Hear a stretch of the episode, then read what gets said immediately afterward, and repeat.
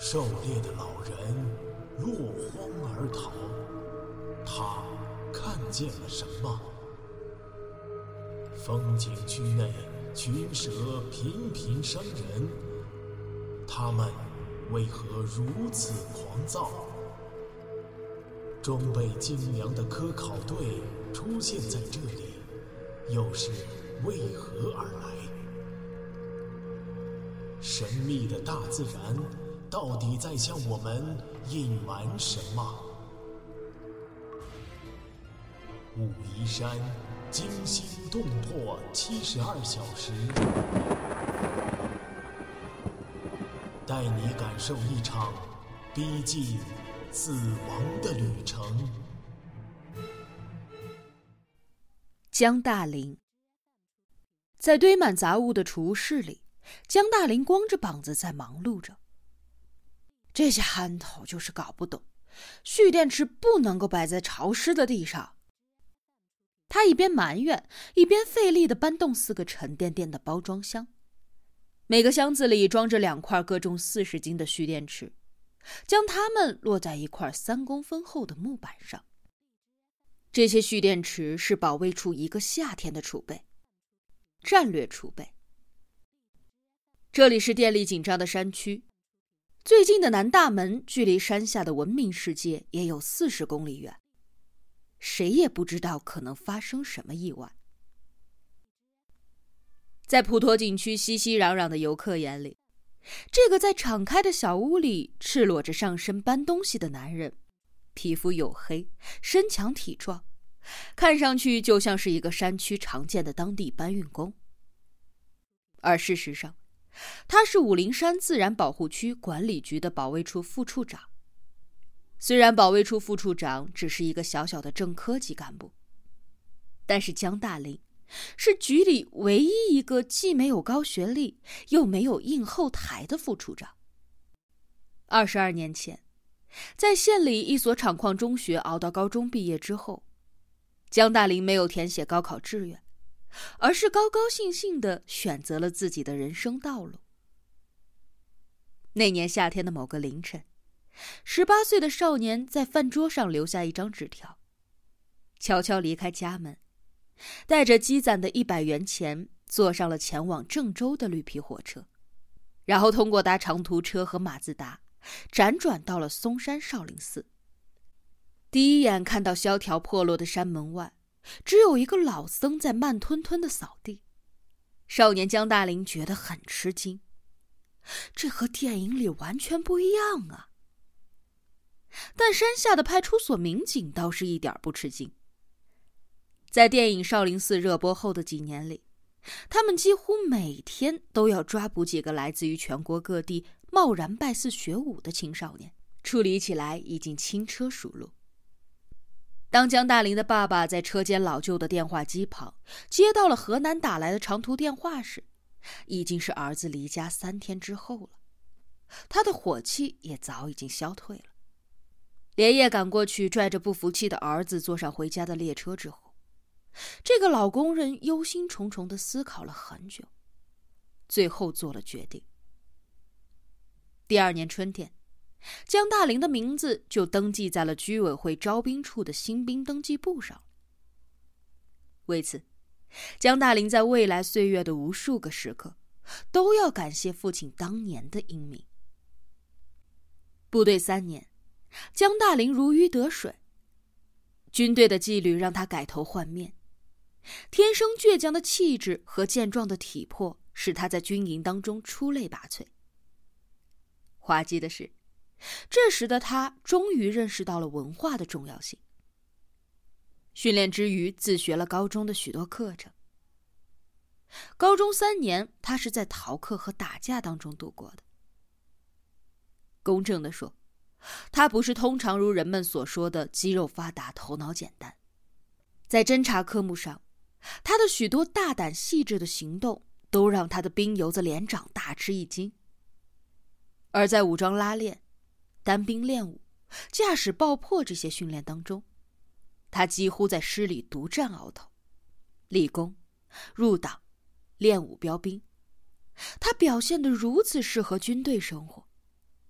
以至于到最后，军党委班子举棋不定的看着提干的候选人员名单，在他和一个父亲是军区高干的士兵名字之间犹豫了五分钟。不过，最终选择还是必然的。退伍在家闲了半年后，他接到了工作分配。单位：武陵山自然保护区管理局，职务：保卫处干事。二十年间，江大林找了一个贤惠的本地姑娘成了家，生了一个胖乎乎的儿子，在市郊分到了一套两室一厅的房子。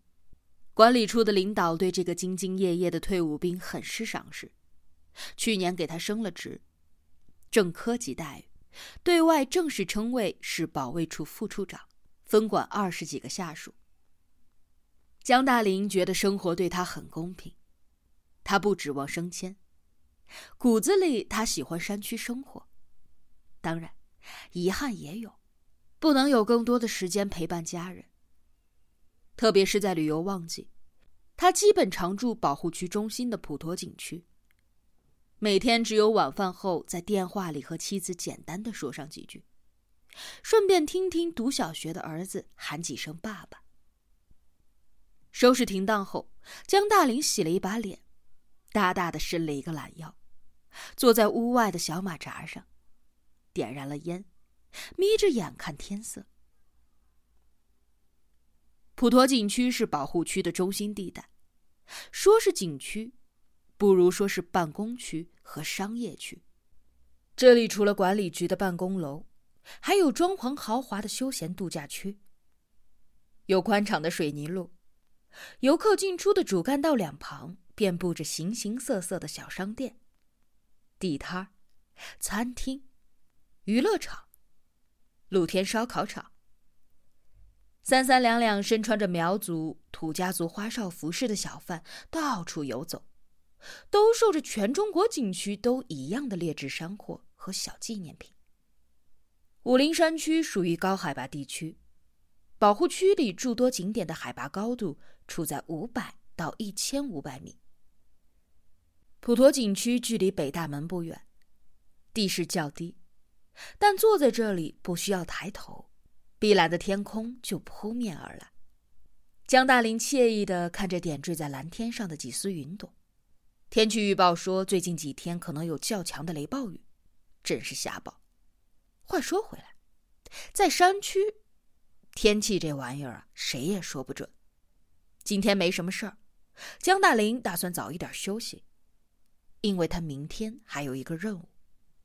一个中美联合科考队正在武陵山脉进行为期一个月的溪谷两栖动物多样性考察。科考队一行十人前天已经抵达保护区，他们将对保护区周边的几条大溪流、仙女泉、落霞泉、蝴蝶泉等进行考察。管理局领导很重视这件事，指定由保卫处来负责科考队的向导和保卫工作。他打算明天就亲自跟队。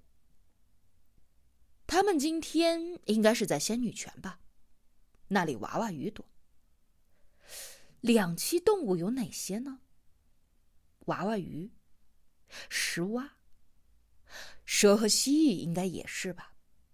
江大林搞不清了，这也难怪，毕竟他离开书本已经太长时间了。想起蛇，江大林突然记起吃午饭的时候，小张告诉他镇医院的来电内容，他有点心烦意乱。掐灭了只抽了一半的烟。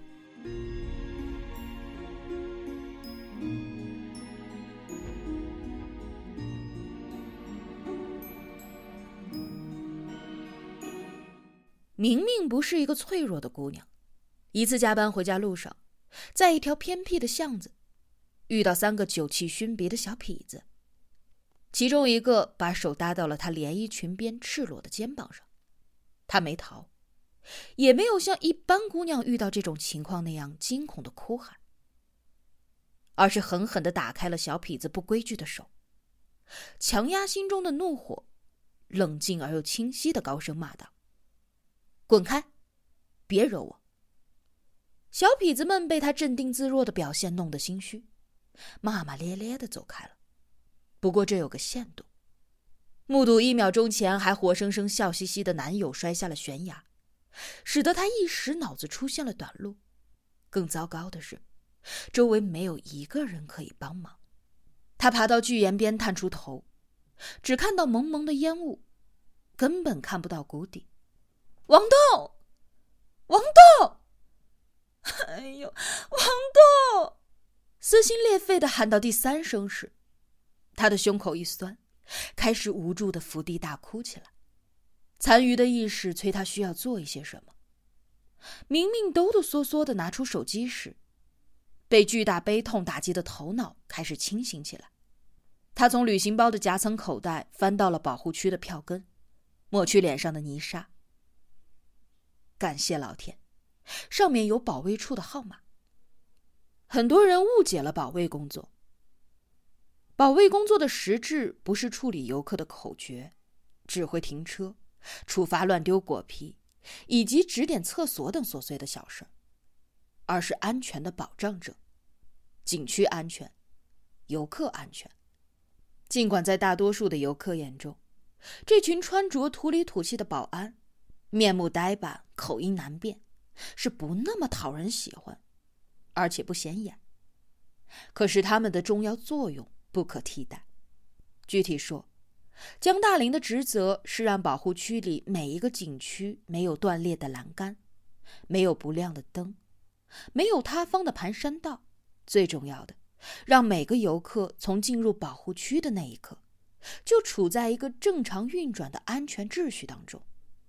就如管理局领导在安全动员大会上不厌其烦重复的话：“不要以为救人才是英雄，零事故才是英雄，没有意外发生就是你们尽职了，因为你们的努力把事故的风险降到了零。”江大林承认，领导的话是对的，有水平的，他自己就说不出这么有水平的话来，他只会依照当兵时的习惯。挺直腰杆，大着嗓门的对部下交代：“兄弟们，扛起精神来，好好搞，出了事算我的。”不过，把事故降到零是荒谬的，不可能的。